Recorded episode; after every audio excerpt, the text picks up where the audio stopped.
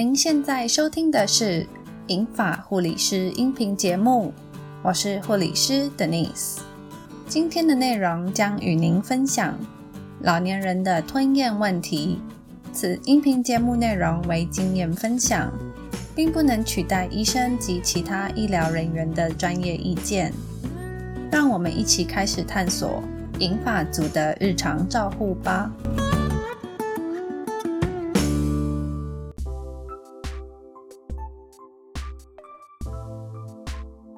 澳洲临床护理师除了要协助行动不便者用餐，必要时我们还要观察病人的食用量，并初步评估是否有吞咽上的问题。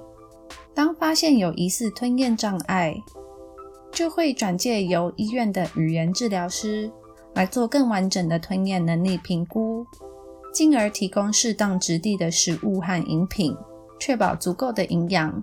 并避免吸入性肺炎的发生。吞咽是需要口腔、咽喉和食道三者之间适当的协调才能完成。老年人可能因为牙口老化、咽喉肌肉退化或疾病造成任何一个阶段有问题而影响进食，则泛称为吞咽障碍。医学上在分析吞咽动作时，会依食物的所在。分解为口腔期、咽喉期与食道期。当中的咽喉期是安全吞咽的重要角色。现在，请您将手放在您的喉结上，并吞一口口水。这短短的一秒钟，包括了喉头上提、声带关闭、会咽软骨向后盖住气管、食道上方括约肌打开，让口水或食物顺利通过。这些动作需要靠颈部的几条肌肉，但年纪大了，自然肌肉会变得较无力。当肌肉变得较无力时，可能造成喉咙抬起的速度变慢，导致气管来不及关闭而被液体给呛到；也可能造成喉头抬起的高度不够，无法将食团全部推下进入食道，食物留在喉咙里，因此常常觉得喉咙卡卡的。或是用餐后有明显的口水声，这些是老化造成吞咽障碍的例子。而对于有脑中风、帕金森氏症、失智症，甚至有头颈癌的老年人而言，则可能有更复杂的吞咽问题。建议经过语言治疗师评估后，再依照个人的状况使用适合的饮食。以下提供几个吞咽障碍的症状，让家里有年长者的家属们可以在家里做观察。常见的吞咽障碍症状包括：一、进食或饮用饮品的时候有明显的咳嗽；二、用餐时口水或饮品甚至食物会从口中流出；三、进食后仍有许多食物残留在口中，自己不知道。因此，协助年长者在用餐后清洁口腔相当重要。一来可以预防蛀牙，也同时可以确保他们吞咽功能。四、进食后表示有食物梗在喉咙，需要一直清喉咙。五、每口食物都需要吞好多次才能把它完全吞下。六、吞药物有困难。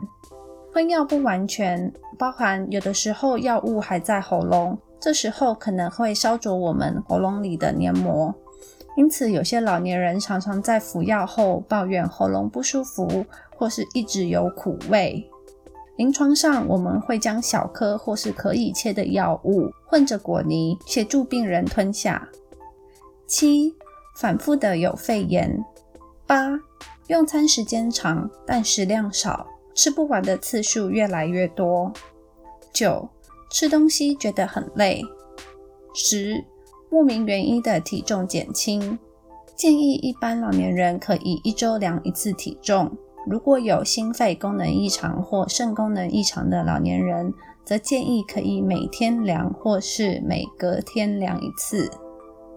如果有以上吞咽障碍的症状，建议向复健科或耳鼻喉科医生咨询，做适当的检查及治疗。并由语言治疗师评估最适当的食物质地、饮品种类。有些老年人可能在一刚开始发病的时候，对于没有办法吃回原本的食物感到气馁，甚至生气。我曾经照顾过一个儿子中风的老先生，经过语言治疗师的评估，建议他食用泥状食物。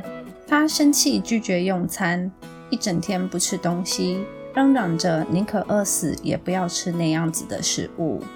一直到他女儿下班来看他，劝了好久才愿意进食。所以，如果有类似状况发生时，我们可以多鼓励他，告诉他吞咽功能是可以透过训练慢慢来改善的。现在的食物调整也可能是暂时的，在这过程中，他也会慢慢适应并接受食物的形态。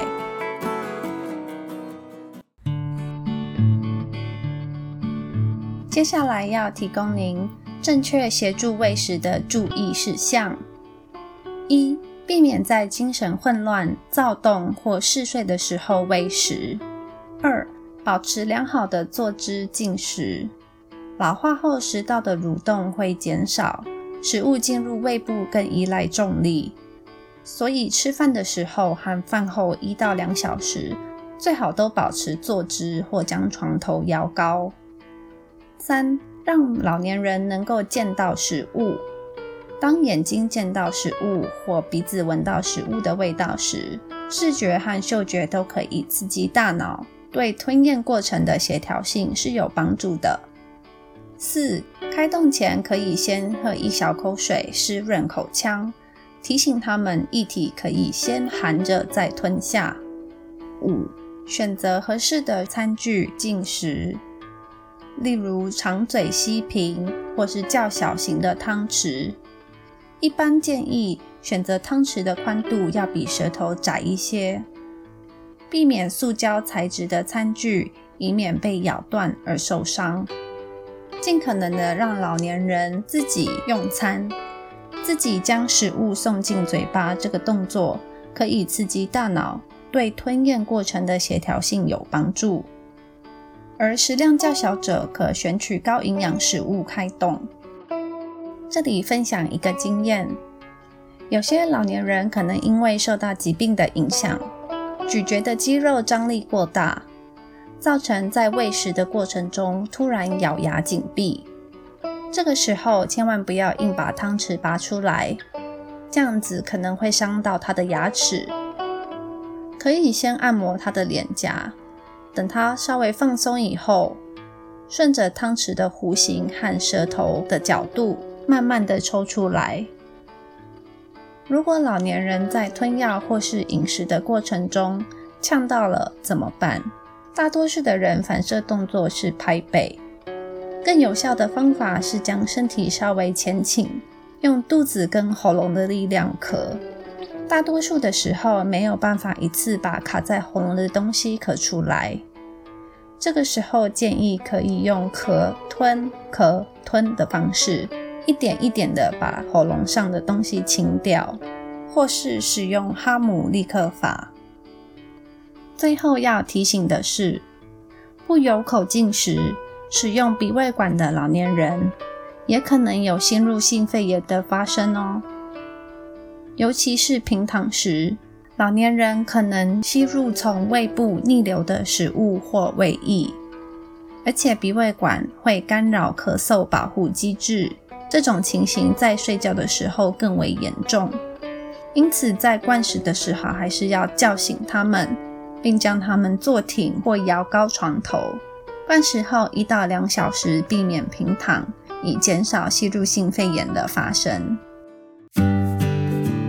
谢谢您的收听，也欢迎到我们的脸书“银发护理师”粉丝专业按赞、分享并留言给予我们建议，也可点入网站链接查看完整的专题文章。如果您或您的家人出现了健康状况，请寻求专业及时就医治疗。谢谢，我们下次见。